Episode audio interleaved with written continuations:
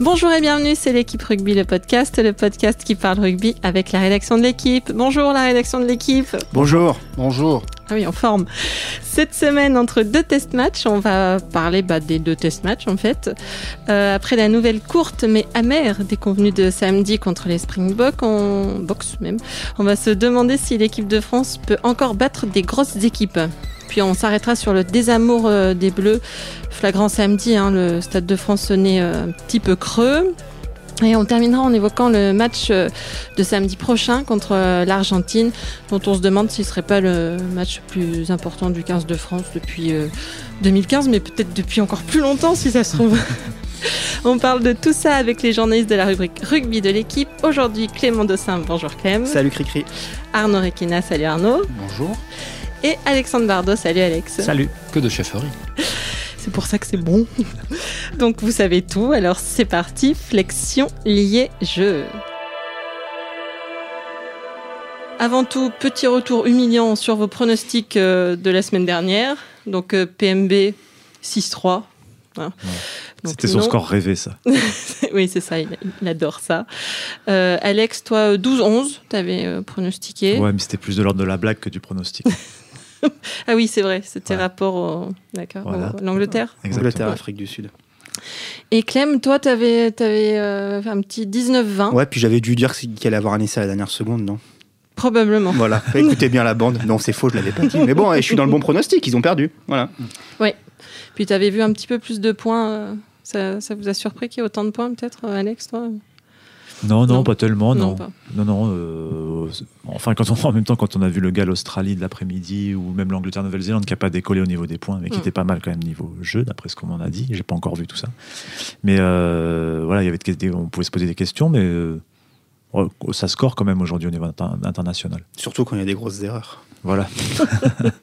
un an en avance sous les poteaux, un coup d'envoi relâché, ça fait, ça fait 7 points de chaque côté. Déjà, déjà.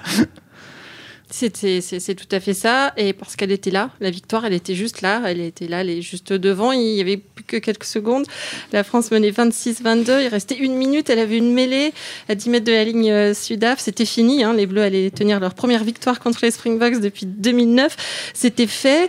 Et puis, pan, pénalité, touche. Il restait plus que deux secondes. Les, Bocs ont pu la jouer. Et c'est refusé. Puis re-essai, refusé.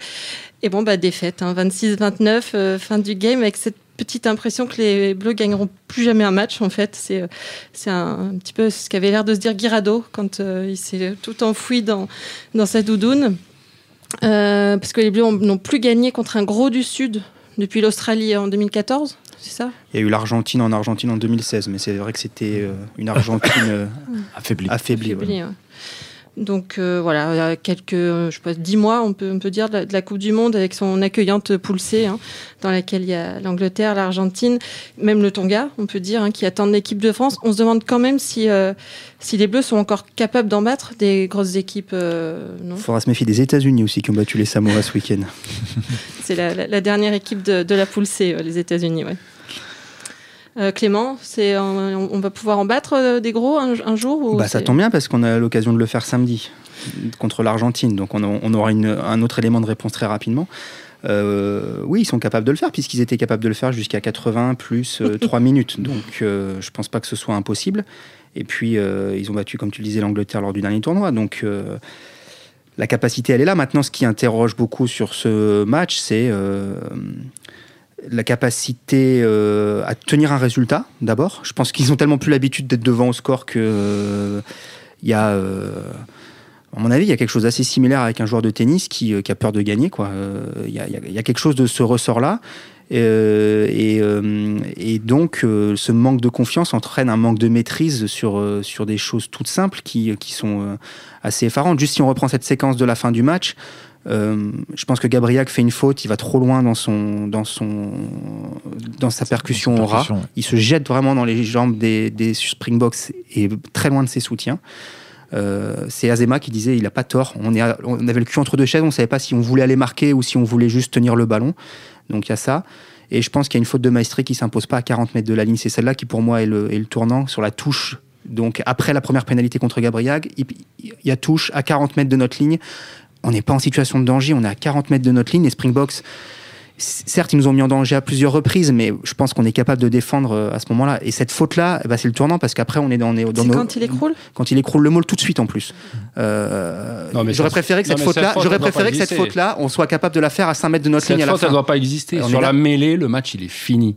Oui, mais d'accord, on est d'accord Arnaud. Mais après, comme, comme dit Maestri après le match, on a joué la mêlée comme si on devait marquer un essai pour gagner. Non, t'es devant. C'est fini le match là. Ouais. Euh, Sauf que ça l'a pas été. Gaël Ficou, qui est pas un avant, qui est derrière, il dit voilà, ben, on va accuser personne. Il y a quelqu'un qui ramasse le ballon, on joue le ballon, on fait quatre heures où il fallait en faire un seul, tricher, tomber par terre, attendre que l'arbitre vous jouez, et, et puis tu fais tourner le temps, il reste 29 secondes et tu tapes en touche, c'est fini. Certes, et, comme il te dit, la solution, si je l'avais, euh, on l'aurait fait. oui, mais cette touche, malgré tout, Arnaud, que tu le veuilles ou non, elle existe. Et voilà, je pense qu'il y a une faute là qui, qui, qui n'a pas lieu d'être. Et puis après, bon, bah après, tu es à 5 mètres de Non, mais on parle même pas de euh, Gabriag. Gabriag, ça n'a pas lieu d'être non plus. C'est que si tu décides, ce qui, les mecs ont décidé, Je vais régler on, emporte, on emporte la mêlée. On emporte la mêlée, on cherche la pénalité. L'arbitre, il siffle pas pénalité, tu gardes quand même le ballon et tu le gardes. Euh, il reste 25 secondes. Ah non, mais attends, il y a quand même une, il s'écoule une, il y a une minute à jouer. Une minute à jouer, ça se règle pas en un ruck, hein. jamais. Non, mais à un moment, il reste même pas 30 secondes. Donc, au moment où la, la pénalité est sifflée, c'est 25 secondes. Je peux régler votre débat 20. Donc. non, je l'ai bassiné avec ça depuis samedi soir, donc je vais reprendre. Mais je pense qu'en fait, on doit même pas se retrouver dans la situation d'être à, la 80e avec 4 points à défendre, avec une mêlée où on doit conserver le ballon, etc. Il y a 23-9, déjà, on doit pas faire l'erreur sous le renvoi. Mais, mais au-delà de ça, moi, je trouve qu'on a perdu le match. On a commencé à perdre le match quand on a commencé à, à, à devenir spectateur de ce match et à ne plus prendre l'initiative de jeu, de, de, conserver le ballon. Ce matin, on a sorti la statistique en deuxième mi-temps 18 passes, 15 coups de pied pour l'équipe de France.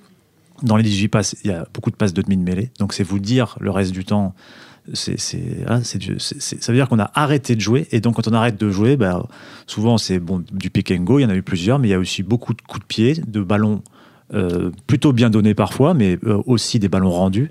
Et en fait, on a arrêté de prendre l'initiative et on a laissé les Sud-Africains prendre l'initiative. Et quand je, crois qu'au niveau international, aujourd'hui, ça n'existe plus d'être comme ça, de, de, se dire je, je, je, rends le ballon à l'adversaire et puis je vais, je vais, je vais l'attendre. Il faut, il faut imposer son jeu. Et c'est au moment où l'équipe de France n'a plus voulu imposer son jeu comme elle avait tenté de le faire en première mi-temps, avec plus ou moins de réussite, mais en tout cas, elle a réussi à créer du danger qu'elle a commencé à perdre le fil de ce match. pour, battre les gros, il faut euh, imposer son jeu. Il ne faut pas euh, rendre le ballon oui, oui, dorénavant. Même à 23-16, il faut continuer à vouloir imposer des temps de jeu. Et puis, ça ne veut pas dire euh, envoyer tous les ballons à l'aile, ça veut dire le tenir, tenter une fois, deux fois, trois fois, quatre fois. Et puis, si on sent que, y a, que c'est pas jouable, donner un bon coup de pied dans un dos, dans une chandelle, etc. Là, il y, a eu, une très bonne chandelle en, début de deuxième mi-temps qui crée un essai, mais c'est, elle, est presque, c'est presque un. Quand on revoit le match après, on se dit c'est, c'est presque un piège parce que ça enfermer les Français dans la volonté de, de, dans la volonté de, de, jouer au pied et, surtout et, du coup ils n'ont plus fait autre chose que ça. Sur, voilà et c'est devenu extrêmement lisible pour les Sudaf quoi, qui avaient qui avaient plus de, de, surprises et qui, qui, ont renforcé leur troisième rideau et, c'était facile à lire pour eux. Fin de match il y a deux coups de pied de, d'Antoine Dupont dans, dans la boîte les deux donnent ballon dans l'embut français euh, sur la contre-attaque tout de suite. quoi. Hmm. Euh, l'un s'est refusé à Colby, l'autre c'est Dupont qui sauve lui-même hmm. devant euh, je sais plus quel ailier. Mais en tout cas, voilà, ça, veut dire que les Sud-Africains, à un moment, ils ont détaché un ailier, un arrière, un numéro, enfin pas l'arrière, le numéro 8, et surtout, dès qu'il y avait coup de pied, on voyait toute l'équipe qui avait déjà anticipé, qui se replaçait à une vitesse mais il y a un moment, un des coups de pied de Dupont, il le tape à 42, à 49, 30 mètres plus bas. Il y a toute la ligne d'attaque sud-africaine qui est replacée et la ligne défense française n'y est pas. Donc voilà, je pense qu'on a, on a, oublié de varier et on les a fait, on leur a facilité la tâche. Et pour moi, ça rejoint quand même ce que je disais tout à l'heure, c'est-à-dire que c'est euh, à la fois la peur de gagner, c'est-à-dire la peur d'aller d'aller chercher cette victoire. Ils ont eu peur de s'exposer mmh, et, et, et, ça rejoint aussi l'incapacité de gérer un score. Quoi. Ils se sont dit bon, allez, on est devant. Euh, Enfin, je ne sais pas s'ils se le sont dit consciemment ou pas, mais on est devant, occupons le terrain, euh, voilà, rendons laissons-les faire ce qu'ils peuvent faire, on verra bien ce qui se passe. Mais bon, euh, en face, il y avait quand même une équipe qui s'est joué un minimum au rugby et, mm-hmm. voilà, ils l'ont payé. Quoi. Je veux dire, la, fin de gestion de match des Springboks, elle est remarquable à, contrario de la nôtre. Quoi. Vraiment, ce mm. qu'ils font, ils rentrent quand même trois fois dans l'embut dans les cinq dernières minutes du match. Enfin, c'est costaud. Ils sont allés, ils sont allés chercher cette victoire. Et, euh, euh, puisqu'on parle de, juste un exemple, on en, discutait ce matin, mais le, coup de pied d'Ituria, qui, euh, qui pour moi est symptomatique de ça, c'est-à-dire que c'est un ballon de récup Voilà, on le sait, les turnovers, c'est des excellents ballons à jouer. Il est bon à jouer, celui-là, en l'occurrence. parce que l'arbitre, tout, le monde s'est arrêté de jouer en pensant que l'arbitre pouvait éventuellement euh, siffler. Mm. Donc, euh, c'est-à-dire qu'il y, a, mm. des gens à l'arrêt, donc euh, il y a de l'espace. Il y a un surnombre. Il... c'est 4-3. Ouais, voilà, il n'est pas énorme, mais bon, il, il, se joue. Il y a de l'espace. Il y a de l'espace. Et Ituria, pourtant, ça ne devrait pas être son réflexe premier, vu son poste. Il met un, jeu au pied, qui est excellent, ceci étant dit, puisqu'il trouve une touche à 3 mètres de la ligne. Mais ça, ça, montre bien qu'à ce moment-là, l'état d'esprit des Français, bah, c'est plus de jouer, quoi. C'est plus d'essayer d'aller euh, marquer des points. Non, mais il était excellent ce coup de pied.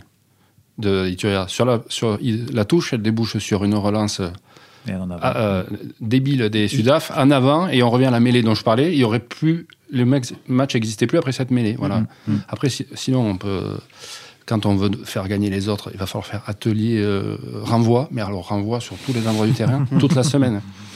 Parce qu'on est nullissime en renvoi direct, on est renvoi 22, on est grotesque. Quand c'est pas Va qui fait euh, bravo le ballon parce que Lopez et, machin derrière et euh, Picamol le préviennent pas, c'est ce pauvre Trenduc qui était pas pour grand chose à Cardiff qui se retrouve à prendre un ballon sur la tête et c'est euh, sans une passe pour les Gallois. Mm. c'est grotesque. C'est le renvoi au 22, c'est le renvoi 22 des Irlandais. Tout ça, c'est dans la même saison. Mm. Mm. c'est vrai. Oui, bien sûr. C'est une phase de conquête aujourd'hui qui est euh, ah ouais, mais il, y en a, il y en a 15 par match. C'est sûrement euh, pas important, il ne faut pas le faire. J'imagine qu'il le C'est pas propre, c'est pas. C'est pas sexy. Non, non, mais c'est vrai que c'est.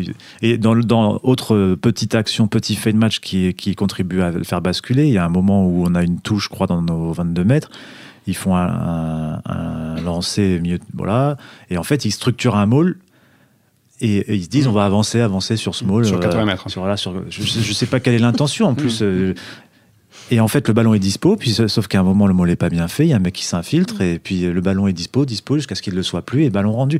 Et c'est tous ces petits moments où tu dois sortir de ton camp, faire les choses proprement. En fait, ça, euh, il y a eu comme un, un manque, voilà, un manque de maîtrise de, de, des leaders pour dire bon bah là stop, ce mot on l'arrête et on tape, c'est fini. Là, Jones il avait montré euh, un arrêt et au deuxième l'action était, le ballon était au sud-africain donc il fallait tout de suite. Euh, mais non en fait. Et, de petits moments où on arrête de jouer, où on récupère pas un ballon sous un renvoi, où euh, on fait un, un improductif, et eh ben on perd le fil et puis au revoir. Je sais pas si on a répondu à ta question, mais c'est pas très encourageant. mais sinon, on peut en battre parce qu'en fait, on, on peut pas, on peut, on peut battre des grosses nations puisque, en fait, euh, on mène quand même 23-9 à un moment dans ce match. Et ça, non, mais surtout, tu mènes à la 80e. Et tu mènes à la 80e. C'est pas, c'est pas ces matchs où tu finissais euh, sur un malentendu, un essai à la dernière minute et qui te faisait échouer à 3-4 points. Tu vois, on n'est pas loin. Ah, tu pas loin, mais tu étais à 10 points 30 euh, mm. secondes avant. Mm, mm. Là, tu es devant. C'est, un peu la différence. Donc ça veut dire qu'il y a le potentiel, maintenant, il faut réussir à tuer les matchs et voilà un marabout. non, mais ce qui est, voilà, pour, euh, pour, le coup, euh, je le redis, ils ont ils ont l'occasion de le faire dès samedi, puisque l'Argentine, c'est une, c'est une grosse équipe, malgré tout, euh, en tout cas, vu de là où nous on se trouve en ce moment. Mm-hmm. Donc. D'accord. Mais avant de parler de l'Argentine, on va passer au, deuxième sujet. L'an dernier, c'était Meurtre à Sarlat, le téléfilm de France 3, dans lequel la capitaine Claire Dalmas et le gendarme Gérard Pavin enquêtaient sur l'assassinat du fils du plus grand producteur de confits de la région, qui avait fait une meilleure audience que France-Afrique du Sud. Mais cette année, c'est Kenji Girac, Vita, Dadjou, Vanessa Demouy qui ont battu les Bleus. Puisque Elle les... encore Vanessa Demouy? Eh bien oui, puisque il y a les, Energy Music Awards. Raison, elle est ta génération. Mais et moi d'adolescent. non, mais elle existe encore, je veux dire, euh, médiatiquement, quoi, ah tu vois. Elle revient, elle fait un grand retour. Euh, donc samedi. Allez, puis Bobad. Les, énergies. Elle faisait le haut ou le bas Les deux. Tout. Hmm. Hashtag euh, MeToo. Donc, je disais que les Energy Music Awards et un commissaire Magellan avec Vanessa Demouy en guest star, euh, eh ben, eux aussi ont fait une meilleure audience que France-Afrique du Sud, couplé avec les, je sais pas, 30 000 places vides du Stade de France à peu près. On peut se demander s'il flotterait pas comme un parfum de désamour, non, sur le, sur le 15 de France. Euh, Arnaud, t'es parfait pour répondre. Euh, oui, je suis parfait. Parce on ne les aime plus, les bleus. Tu m'as coupé mes effets parce que ce matin, j'avais là, j'avais fait capture écran de, de, des audiences télé, tout ça, euh, tout ce que tu as dit, mais en me précisant, bah, c'était en 2017. Donc c'était déjà ça. Hmm. Il y avait 55 000 spectateurs au stade, il y avait Meurtre à Sarlat, il y avait ici, il y avait là. Donc c'est pas nouveau. Ça, ça c'est pas nouveau et c'est il y a 50, 55 000. Le problème, c'est les Fidji, C'est le Japon l'année dernière, 22 000 spectateurs à la U euh, Nanterre Jackie Arena, 21 883 bah, invités, je pense. Je crois que tu as oublié la défense. Invités. Euh, donc c'est pas très nouveau. Et, euh, et, là, alors là, ils n'ont pas été.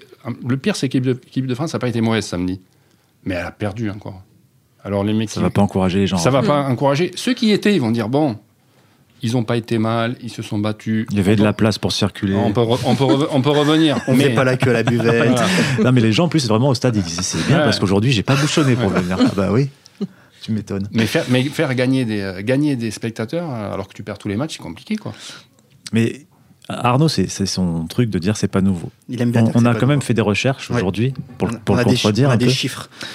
L'an dernier, non, j'ai pas, pas, dit que c'est pas nouveau. J'ai dit que c'était pareil l'année dernière. Oui, oui. Mais ça a baissé par rapport à l'an dernier. Cette année, 3,8 millions devant France Télévisions. L'an dernier, 4,3 millions. même match, même affiche. Non, mais il faut regarder les, trucs en face aussi. C'est sûr. Bah, Vanessa Demouy, c'est sûr que tu peux pas rivaliser. Tu peux pas rivaliser. Et, et ensuite, euh, si on compare, alors évidemment, il faut sortir les matchs du tournoi et les matchs euh, de la Nouvelle-Zélande quand elle, quand elle vient en France, parce que c'est des matchs qui, de toute façon, attirent assez traditionnellement. Mais en 2016, on accueille l'Australie, qu'on peut comparer avec l'Afrique du Sud. On est à 60, on a regardé ce matin. 73 500, moi j'ai regardé. Voilà, au-dessus de 70 000. Donc aujourd'hui, en fait, bah, on est, ça fait deux fois qu'on est à 55 000 face à ce qui est euh, la, dans les quatre une des quatre meilleures nations au monde. Alors que cette même nation, l'Afrique du Sud, on remplissait à 2000, en 2013, tu fais 80 000 contre l'Afrique du Sud. Enfin, tu, fais, tu fais le plein.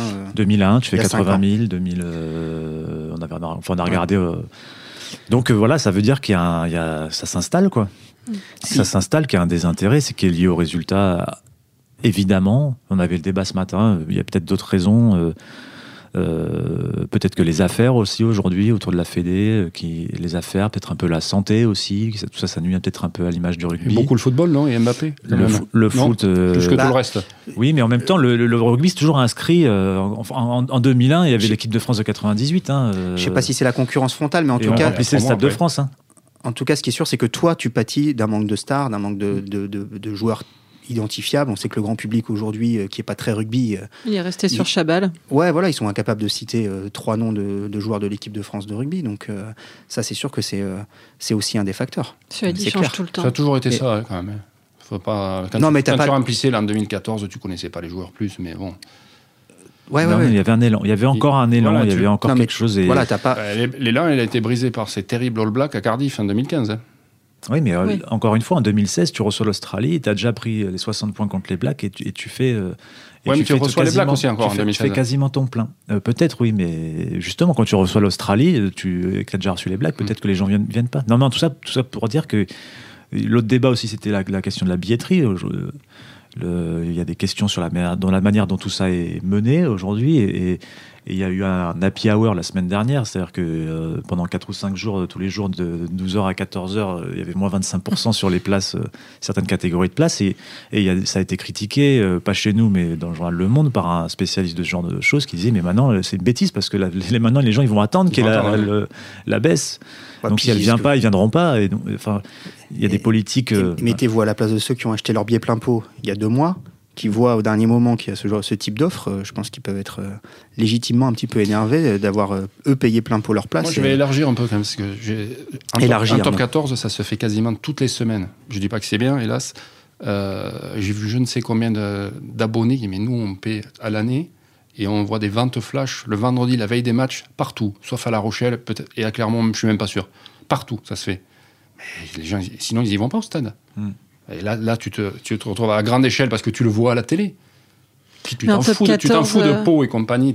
en, top 14, les affluences, euh, elles, baissent aussi ah J'avais l'impression qu'elles ah, étaient ah, stabilisées, moi. Il y a des chiffres contradictoires hmm. ou des impressions contradictoires. Disons qu'elles explosent, elles, augmentent plus beaucoup, elles stagnent. Non, et surtout, elles, si, elles, si elles se maintiennent un peu, c'est grâce à ces ventes du dernier moment, là, 5 euros et 10 euros les, les vendredis de, je sais pas, je dis n'importe quoi, moi, de 14h à 18h, euh, vous, avez euh, tant de place à 5 euros.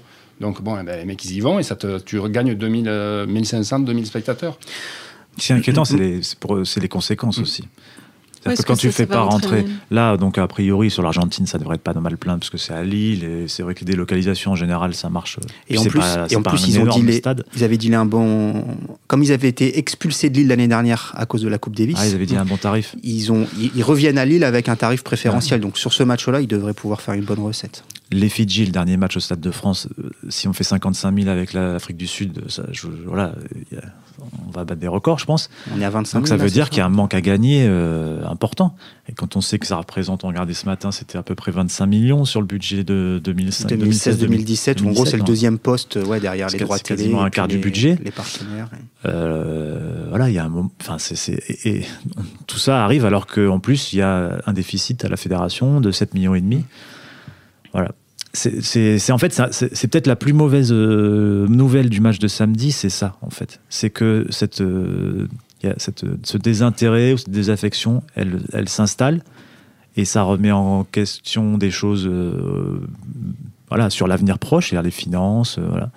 Mais c'est aussi à long terme voilà, qu'est-ce que, est-ce que est-ce qu'on va réussir à enrayer euh, cette euh, cette baisse et puis est-ce qu'on est-ce qu'on va attirer de nouveaux gamins euh, pour les pour les écoles de rugby qui seront les gamins qui dans 5, 10, 15, 20 ans seront ceux qui mm. qui feront ce sport en France. Donc peut-être qu'ils le feront moins ou parce que parce que ils n'auront pas été attirés par ce sport. C'est comme sur le terrain, c'est facile de descendre après pour remonter. Ah ouais, ça c'est sûr. Après, je pense qu'il y, y, a un truc à aborder quand même très rapidement, mais c'est le problème le problème entre guillemets Stade de France quoi. C'est-à-dire que il faut rappeler que la Fédé, elle est liée contractuellement au Stade de France, qu'elle doit y, jouer un, certain nombre de matchs par an. Mm. On peut s'étonner qu'on y joue les Fidji, comme Alex le disait. On, mm. peut supposer que le stade sera au tiers, euh, enfin aux deux tiers vide, quoi. Euh, il y aura peut-être 30, 35 000 maxi. Euh, donc ça la fout mal quand même, même visuellement, tout ça à la télé, ça donne, ça donne pas envie. Et, je pense qu'il y a beaucoup de provinciaux qui, qui peuvent s'en plaindre, mais aujourd'hui on peut, on peut les comprendre, quoi. C'est-à-dire que Imaginez, vous venez euh, à deux ou à quatre en famille, il faut se payer l'aller-retour en avion ou en train. Euh, le match était en nocturne, vous n'avez pas d'autre choix que de vous payer une nuit d'hôtel à Paris, plus les billets qui sont, euh, sauf en happy hour, mmh. pas donnés. c'est tout de suite quand même un, énorme budget. Quoi. Donc, donc ce, le fait d'être lié à ce stade est aussi, je pense, voilà, je pense qu'on pourrait imaginer un un, stadium de Toulouse plein pour un France-Fidji. Et ça donnerait, ce serait, on serait au même niveau, on serait à 30 000, mais ça donnerait une autre impression. Euh... Oui, tu avais fait le plein avec France Samoa il y a deux ans, à Toulouse. Oui, je me, je, je me souviens d'un France-Tonga au Havre aussi. Euh, 2013. C'est pas plein. ah ouais, même pas plein. Bon, euh, voilà. Et heureusement que le projet de Grand Stade a été abandonné. Quand on, enfin, Déjà à l'époque, il, y avait un début d'interrogation autour du, rugby. Euh, on se disait est-ce que, ça est-ce que cette embellie elle va durer? Est-ce que le côté euh, populaire du rugby va durer? Mais il y avait des gens qui pensaient que oui, qu'il fallait construire un stade de 80 000 places et, tout ça pour je sais plus combien de millions d'euros. Je, Après, si toutes les recettes tombent systématiquement dans la poche, oui, à la limite. Sur du long terme, bon, oui, tu peux peut-être te dire que, enfin, c'est la machine à cash de Twickenham pour la fédé euh, anglaise, quoi. Mais euh, et en zone mixte, euh, les joueurs, ils avaient autre chose à penser ou ils ont pu l'évoquer, le manque de public? Non. Non. Ils en ont parlé la semaine dernière, mais là, c'était le cadet de leurs soucis, là. Mm. Il y, a, dans, Midi Olympique, pardon, dans Midi Olympique, il y a Arthur Ituria qui en parle, qui dit que ça lui avait fait quand même une drôle d'impression au moment des hymnes, parce que je pense qu'ils avaient mis tout le public face aux caméras nous, on était dans les tribunes de presse, donc face, face aux joueurs et, sur les côtés et au-dessus de nous, il n'y avait, pas grand monde, je pense. Et donc eux, ils, sont, ils ont vécu les hymnes face à ces tribunes en partie vides. Et apparemment, ça les a quand même. Enfin, Ituria disait que ça l'avait marqué quand même. Et pour enfoncer le clou, très mauvais week-end pour la Fédé parce que Barbarian Stonga à, Bordeaux, 12-13 000. Et là, pour le coup, euh, l'impression visuelle à la télé était catastrophique puisque tout le, toute la tribune de face était vide et euh, sur la chaîne de l'équipe. Et, euh, et, les féminines à Toulon euh, vendredi soir, un stade Mayol à moitié rempli, grand maximum aussi. Quoi. Donc, Ce qui est pas mal. Bah non. À Grenoble, à Grenoble, France Angleterre du tournoi destination, c'était plein. Là, mm. tu fais venir l'All Black, c'est un événement. T'attires attires moins de 9000 personnes. Je pense que c'est un échec. Hein. T'es pas sûr, Arnaud Non. je trouve que c'est pas mal, moi. Bah, le Toulonnais n'aime pas le rugby féminin, c'est la conclusion. oui, je pense qu'on peut tirer ce genre de conclusion. je pense qu'il ignorait que ça existait, surtout la veille. Donc c'est pas mal, la moitié du stade. Je sais pas, effectivement. Donc on en revient peut-être à un problème de. on verra Finalement, ça aurait dû se jouer à Paris ce match. Au Stade de France. Hein Les filles mm. Au vieux jambon avec la piste d'athlée. Mm. De toute façon, le rugby, c'était mieux avant. Euh, très bien, on va passer au dernier sujet. Euh, il est possible qu'on l'ait déjà dit, mais en septembre 2019, il y a une petite compétition au Japon. Euh, une petite compétition lors de laquelle quatre poules de cinq équipes se disputeront huit places en quart de finale. La Ligue des Nations. La Ligue des Nations? Voilà, c'est ça, la Ligue des Nations. bon, bah, la Coupe du Monde. Hein. Dans la poule C, il y a la France, c'est nous, les États-Unis. Bon, normalement, ça devrait aller. Ah bon, N'insultons pas l'avenir. Euh, le Tonga, là, on va pas trop s'avancer. On l'a déjà, on l'a déjà fait. Voilà. L'Afrique du Sud, on va pas s'avancer du tout, hein, vu que la France les a plus battus depuis 1807. Non, on n'a pas l'Afrique du Sud. L'Afrique du Sud. Non, l'Angleterre. Ah oui. À l'Angleterre, on les a battus la dernière fois. Ouais. C'est eux qui tremblent. Pourquoi j'ai mis Trembler British. L'Angleterre et donc l'Argentine, contre laquelle les Français jouent samedi à Lille. Et joueront le 21 septembre 2019 à Tokyo. Ce sera le premier match de leur mondial. J'ai bon? Si ça, c'est pas exotique. euh, donc l'Argentine, on peut dire qu'ils sont en progrès constant, eux. L'Argentine euh, qui connaît très, ils sont revenus très un peu bien dans le truc, mais Ils sont revenus. ils ont Ouais, un énorme passage à vide. Mm. Et c'était finalement une pas si mauvaise nouvelle. Nous, on se disait, oh, bon, Ouais. bah, peut-être que. Et puis là, ils sont en train de remonter la pente un peu. Ça, c'est pas, pas non plus euh, redevenu l'équipe de 2015. Mais, euh, mais en tout cas, ils sont mieux qu'ils ne l'étaient il y a six mois. Hmm. Ce n'est pas euh, une très bonne nouvelle. Non. Ils ont changé leur. euh, comment dire Pas leurs règles, mais. euh, c'est- Et oui. Oui, leurs critères Leur de sélection. quoi. Il- on, on en parlait ce matin avec euh, Gaël Ficou. Il disait je, à part Sanchez, parce qu'il va venir chez nous, et Herrera, j'en connais pas un. Euh, Et avant, je les connaissais parce qu'ils jouaient en France. Mm. Donc, euh, ils ont changé leur. C'est euh, les coachs maintenant Mm. qu'on connaît. Voilà, ce qu'il disait euh, aussi. Par, par contre, on connaît les coachs. Et euh, en fait, c'est un peu l'inconnu. On les, euh, oui, on les voit euh, dans, le, dans l'ex Four Nation. euh, on voit leurs résultats, leurs ci, leurs là, mais euh, on ne sait pas trop. euh, alors oui, ils sont, ils sont malins parce que c'est des Argentins, ça rime en plus, c'est bien. Ils sont aussi, ils sont là. On va surtout, on va, on va voir à Lille Enfin, surtout. ouais. C'est plus les Argentins truqueurs euh, qui nous défoncent en mêlée et qui nous font chier dans les rugs de 2007. hein. Oui, parce euh, qu'on on rappelle qu'en 2007, c'était déjà notre premier match, Oui. euh, l'Argentine. et qu'on avait foiré Et le dernier. Parti en quenouille, dernier. voilà. Et qu'on avait tout aussi hein. foiré. Ouais. Non, là, il faut s'attendre à une équipe qui, euh, qui, plus encore que l'Afrique du Sud, qui met euh, énormément de rythme euh, dans le match, qui, euh, voilà, D'une manière qui- différente en plus. Mm. Autant les, les, les Qui box, déplace- vraiment. Voilà. ouais, qui déplace beaucoup le ballon, euh, et qui va nous imposer des, enfin, qui va nous emmener dans des niveaux de, voilà, de fatigue assez élevés. Euh, quand on voit qu'on a très mal fini le match euh, là, c'est ce côté-là est assez, euh, assez inquiétant. Alors oui, on disait que c'était un match très important en fait.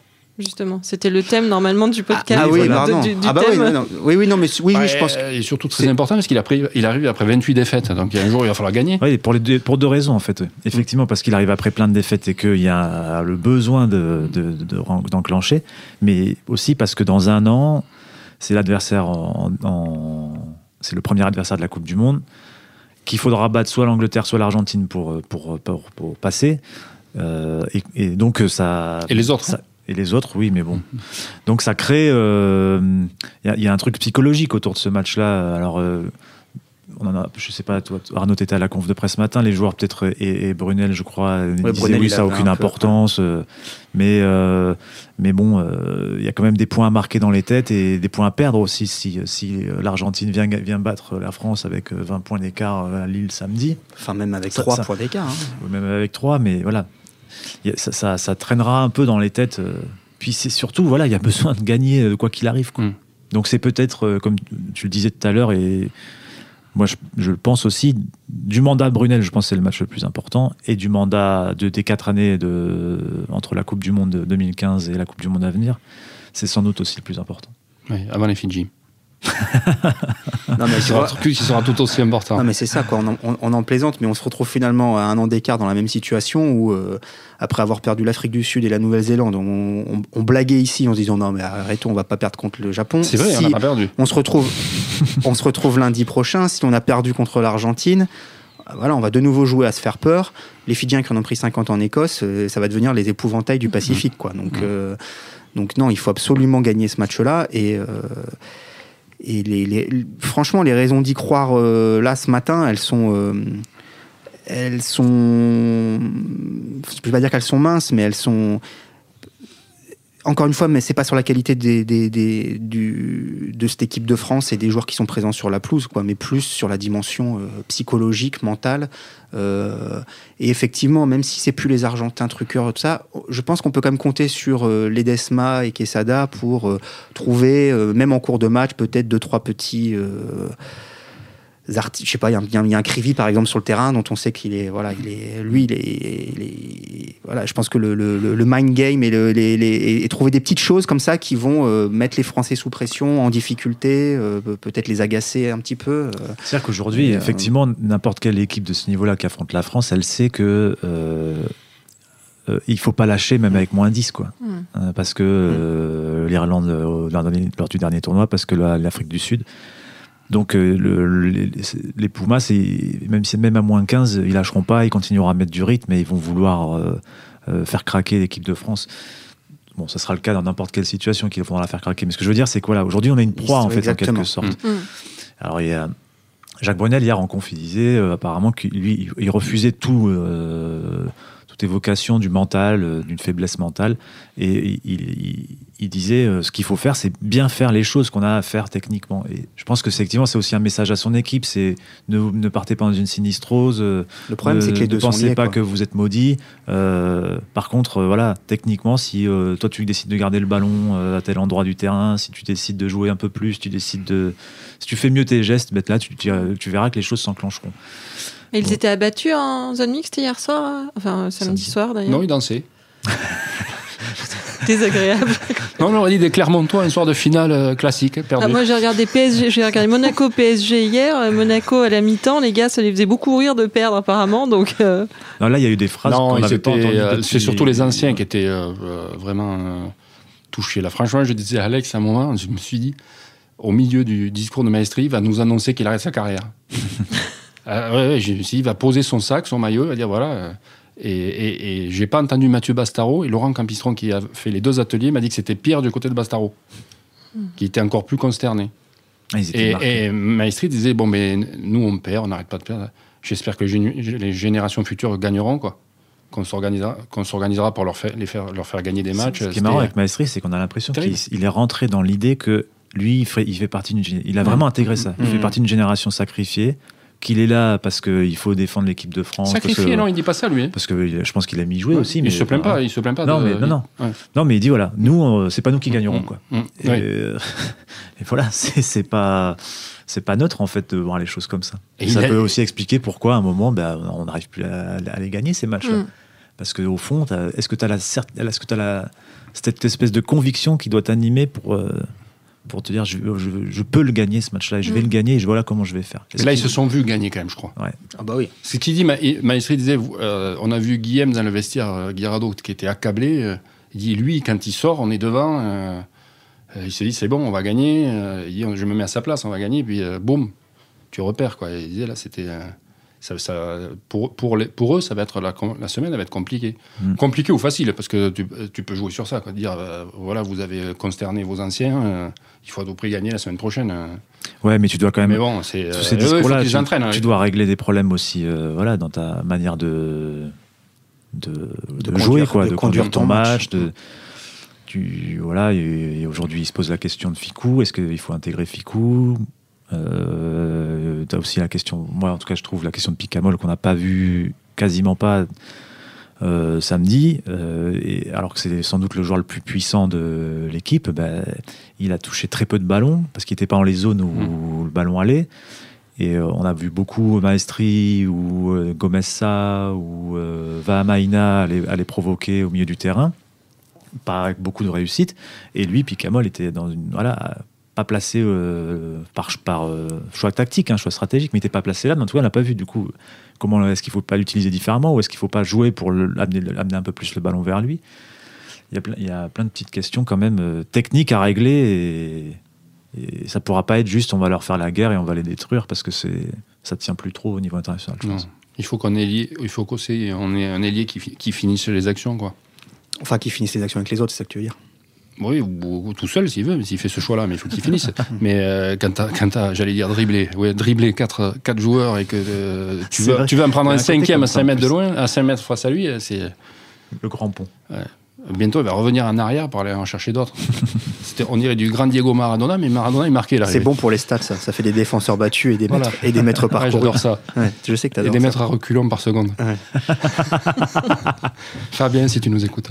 Mais après, finalement, quand même, malgré tout, euh, on se pose pas non plus 150 000 questions sur la composition d'équipe. C'est pas euh, comme, euh, comme il y a un an après la, Nouvelle-Zélande, ou enfin voilà, il y, a peu de joueurs qui ont déçu. oui, parce que tu n'as pas été catastrophique. Voilà, c'est ça. Même point, voilà. Donc euh, effectivement, il y a bon, il y, a quand même la question Ficou qui pète le feu avec le Stade Français et dont on se demande qui a fait une bonne rentrée et qui a fait une bonne rentrée et dont on se demande, bah, voilà, pourquoi il n'est pas sur le terrain si c'est euh, sans doute le meilleur trois quarts français depuis le début de la saison.